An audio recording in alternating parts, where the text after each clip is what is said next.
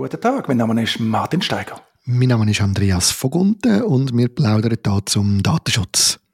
Martin, wir haben wieder einmal eine Legal Session gehabt, das Format, das wir haben im Zusammenhang mit unserer Datenschutzpartner Academy.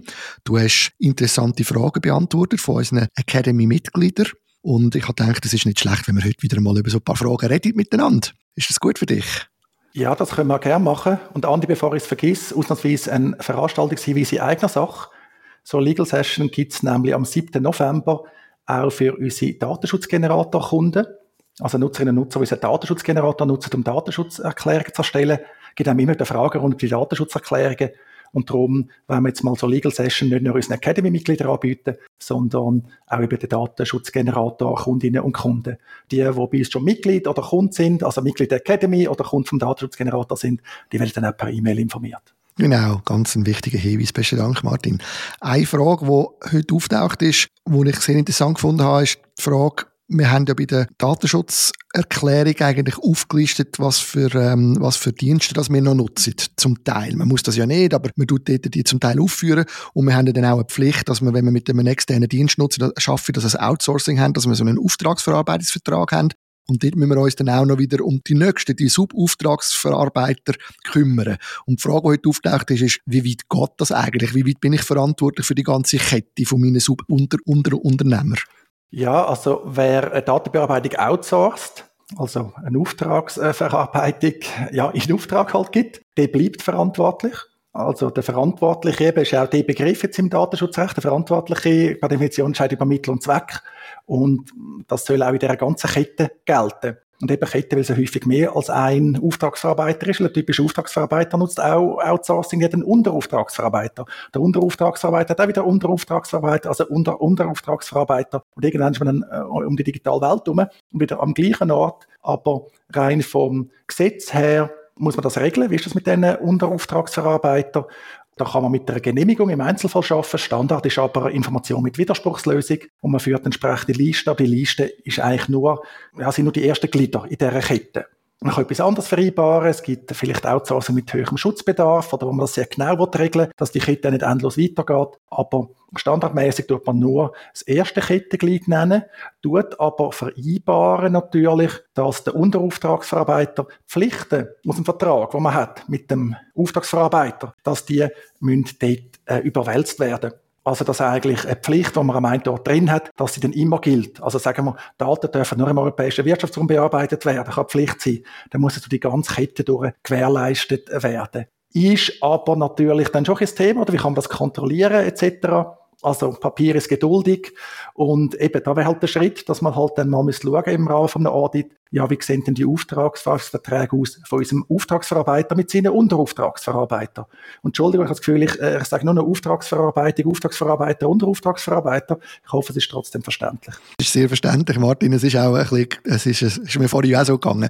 Aber vielleicht gleich noch schnell, ich verstehe das, man muss eigentlich mit dem Auftragsverarbeitungsvertrag dafür sorgen, dass die dass die Sachen, die wir abgemacht haben, dass die auch mit den Unter- und Unter- und Unterauftragsverarbeitern, dass das, dass das immer weitergeht. Jetzt frage ich mich aber, in der Realität, ist bei einem KMU ist es ja oft so, dass ich irgendeinen Dienst nutze, wo es hunderttausende andere auch nutzen. Das heißt, ich bin auf den Standard-Auftragsverarbeitungsvertrag angewiesen, wo mir der Anbieter zur Verfügung stellt. Jetzt, du hast die viele auch schon gesehen, viele von diesen Verträgen. Was ist für Erfahrungen? Ist das dort so drinnen? Also wird das dann wirklich so formuliert, dass die ganze Kette abdeckt ist? Habe ich das denn gelöst so? Das ist eigentlich Standard, dass das so formuliert ist, ja. Weil das ist eine klare datenschutzrechtliche Pflicht nach DSGVO, aber jetzt auch ausdrücklich nach dem DSG. Ja, das gehört dazu. Das heißt, es ist die ganze Kette abdeckt. Ich meine, man sieht nie die ganze Kette. Man muss auch sagen, die ganze Kette kennt man standardmäßig gar nicht. Weil eben, die kann endlos äh, weitergehen. Das heißt, man kennt im Normalfall den eigenen Auftragsverarbeiter und dem seine Unterauftragsverarbeiter. Und nachher ist standardmäßig Schluss. Also das ist halt auch ein Vertrauen, wo man muss haben, einerseits, dass die Verträge eingehalten werden, aber eben im Zweifelsfall halt mal ein Audit machen. Da hast schon darüber geredet, dass die Audits äh, halt selten gemacht werden, weil die Anbieter haben die nicht so gern, aber auch für Kunden ist das etwas sehr Aufwendiges. Ja, das wäre ein Punkt, wo man eben auch nicht muss irgendwie vorbeischauen ja, da kann man ja vielleicht mal testen, hey, äh, lieber Auftragsverarbeiter, ich würde gerne mal sehen, was hast du eigentlich für Verträge mit den Unterauftragsverarbeitern? Kannst du die mir mal liefern, damit wir die in aller Ruhe anschauen das wäre vielleicht noch spannend mal zu machen bei der einen oder anderen Firma. Mal schauen, was denn da für eine Antwort kommt. ich komme immer wieder Mails über auch von, von äh, so Anbietern, dass jetzt ihre Unterauftragsverarbeiter wieder geändert haben. Da haben wir ja auch schon drüber geredet. Das geht auch so. Ist meistens so, dass man dann einfach die Möglichkeit hat zu sagen, oh, dann wollte ich euch nicht mehr brauchen, was nicht so realistisch ist. Jetzt nimmt es mich aber noch Wunder, es gibt auch viele Firmen, wo ich nie so ein Mail bekomme. Muss ich da ein bisschen Verdacht hegen, dass die das nicht so im Griff haben, mit mich informieren? Oder ist es tatsächlich realistisch, dass man, dass man lange Jahre gar nie eine Änderung hat in dem, in dem System? Ja, das ist schon möglich, halt je nachdem, was es für Unterauftragsverarbeiter sind und wie man die einsetzt. Wenn je größere Zahl von der Unterauftragsverarbeiter ist, eher ändert sich mal etwas. Also von Google komme ich gefühlt wöchentlich so ein Mail über. Also Google Cloud ist im Normalfall, aber das muss nicht zwingend sein. Das andere ist noch, es gibt dann so Anbieter, die sagen, wir haben eine Liste und die gilt. Die informieren dann gar nicht. Das ist aus meiner Sicht aber nicht zulässig. Aber das gibt's natürlich auch, so Schlaumeiereien. Also am besten schau mal in die Verträge rein. Das sind auch äh, Bestimmungen, die man gut sollte finden in den Auftragsverträgen oder den Data Processing Agreements, wie der Prozess ausgestaltet ist. Und ja, du hast es gesagt, es ist halt dann häufig wirklich das Problem, oder? Was macht man, wenn die ändern? Also wenn man das nicht zur Kenntnis nehmen und damit stillschweigend genehmigen, sondern wenn es jetzt wirklich das Problem ist, ja, dann ist guter Rat teuer.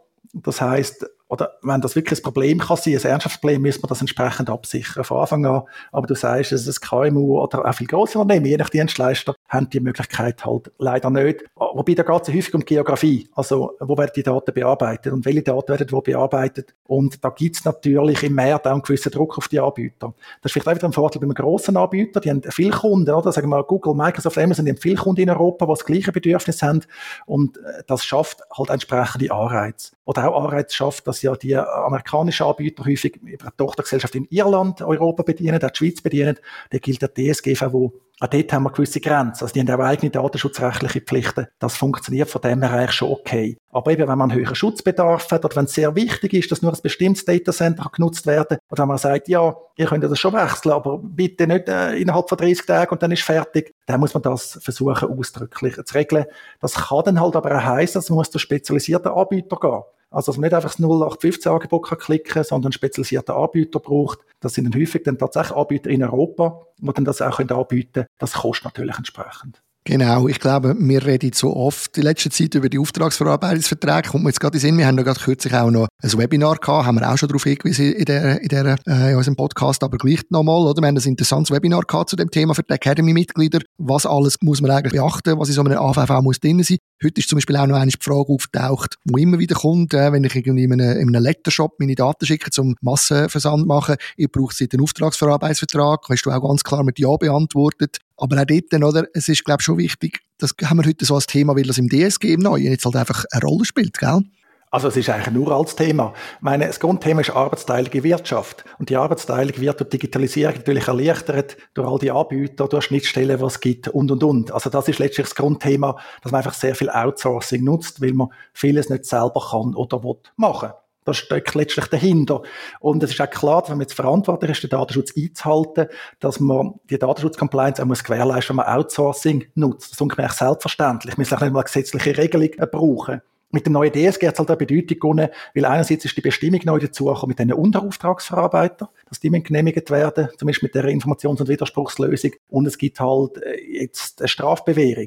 Also ein Teil von den Bestimmungen zur Auftragsbearbeitung im neuen DSG, die sind strafbewehrt mit diesen Bussen bis zu 250.000 Franken, was auch, wenn das zum Teil anders gesagt wird, aber was tatsächlich Eindruck macht. Das sehe ich in der Praxis ich weiß noch von keinem Verfahren, äh, noch nicht von Strafverträgen und so weiter. Wird ja nicht so häufig sein, denke ich. Aber die Möglichkeit macht halt schon ein bisschen Eindruck, dass es passieren kann. Neckisch ist allerdings, dass ausgerechnet Punkt mit der Unterauftragsverarbeiter ist nicht strafbewehrt. Da habe ich zum Teil das Gefühl, im Parlament haben wir einfach ein gewürfelt bei diesen Strafbestimmungen. was ist dort unterfällt und was nicht.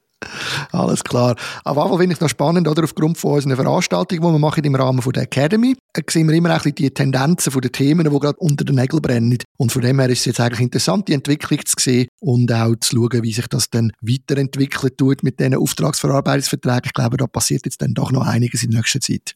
Ja, ich denke es auch. Es ist eben ein altes Thema, das neu entdeckt worden ist, wie so häufig. Cookie-Banner sind ja neu entdeckt worden vom neuen DSG, obwohl man schon x-mal gesagt, aber es ist hoffnungslos, man die eigentlich gar nicht braucht. Oder ein anderer Durbrenner, logischerweise, ist die Informationspflicht, weil man jetzt halt so exponiert ist, auch mit den Datenschutzerklärungen. Aber da hoffe ich, dass ich im schon erwähnten Webinar, also Live-Legal-Session für unsere Datenschutzgeneratorkunden dann eine Aufklärung äh, kann schaffen kann. Weil auch da gibt es immer wieder sehr viele Fragen, was ich aber auch gut finde, oder? Es ist ja, äh, also sehr viele Leute machen sich wirklich das Gewissen, wenn sie sorgfältig schaffen, wenn sie das richtig machen. Natürlich, es gibt ganz viel, mit denen haben wir dann nichts zu tun, die sich noch nicht ums Datenschutzrecht kümmern, obwohl sie das sollten. Aber eben, es gibt auch ganz viele andere. Und das finde ich auch spannend. Und darum habe ich auch kein Problem damit, vielleicht immer wieder die gleichen oder ähnlichen Fragen zu beantworten weil es sind halt wichtige Themen. Und auch selber mal Fragen beantworten, ich weiß nicht, wie es dir geht, aber ich lerne dazu, ich mache mir Gedanken, ich will etwas nachlesen, höre andere Meinungen, das ist äh, sehr wichtig. Auf jeden Fall. Und äh, ich danke dir herzlich noch einmal auch da wieder, Martin, dass du dein Wissen immer teilst, da über den Podcast, dann auch über unsere Veranstaltung in der Academy mit deinen Blogposts. Ich glaube, du teilst da einen sehr grossen Teil bei, dass äh, die Leute in der Schweiz ein bisschen mehr wissen, was sie mit dem Datenschutz mitmachen in ihrem geschäftlichen Umfeld. Ja, mehr als fürs Kompliment, Andi. Da muss man sagen, in der Schweizer Datenschutzszene gehört erfreulicherweise auch Teilen von Wissen dazu. Also ich bin ja da nicht der Einzige, wahrscheinlich auch nicht der, der am intensivsten Wissen teilt. Wir haben zum Teil schon Diskussionen. Bei der Academy tun wir ja auch zum Teil Wissen vorenthalten, weil man muss Mitglied sein, um das zu nutzen. Aber äh, in dieser Datenschutzszene auch der Austausch und so funktioniert äh, wirklich sehr gut. Ich glaube, da haben wir auch eine einzigartige Situation in der Schweiz. Ich blicke natürlich nicht in alle Nachbarländer gleich gut rein, aber ich habe wirklich das Gefühl, da sind wir gut unterwegs, vielleicht auch, weil wir ein kleines Land sind. Wir haben auch kleine Sprachräume natürlich, oder? Wir müssen nicht zehn Leute die Welt neu erfinden aber auch bei der Aufsichtsbehörde, also auch mit unserem EDÖB, mit der kantonalen Aufsichtsbehörde, man hat einen guten Austausch, man ärgert sich mal, man ist nicht immer gleicher Meinung, man kritisiert vielleicht mal hart, aber alles in allem, glaube ich, sind wir da auf einem wirklich guten Weg, auch mit dem neuen Gesetz. Und eben, darum muss man auch weniger Angst haben vor persönlichen Bussen, sondern ich sage immer, die grösste Angst, die man immer haben, sind die Datenbahnen, also die IT-Sicherheit. Weil dort lauern aus meiner Sicht die grössten Gefahren. Das lesen wir ja leider auch fast täglich.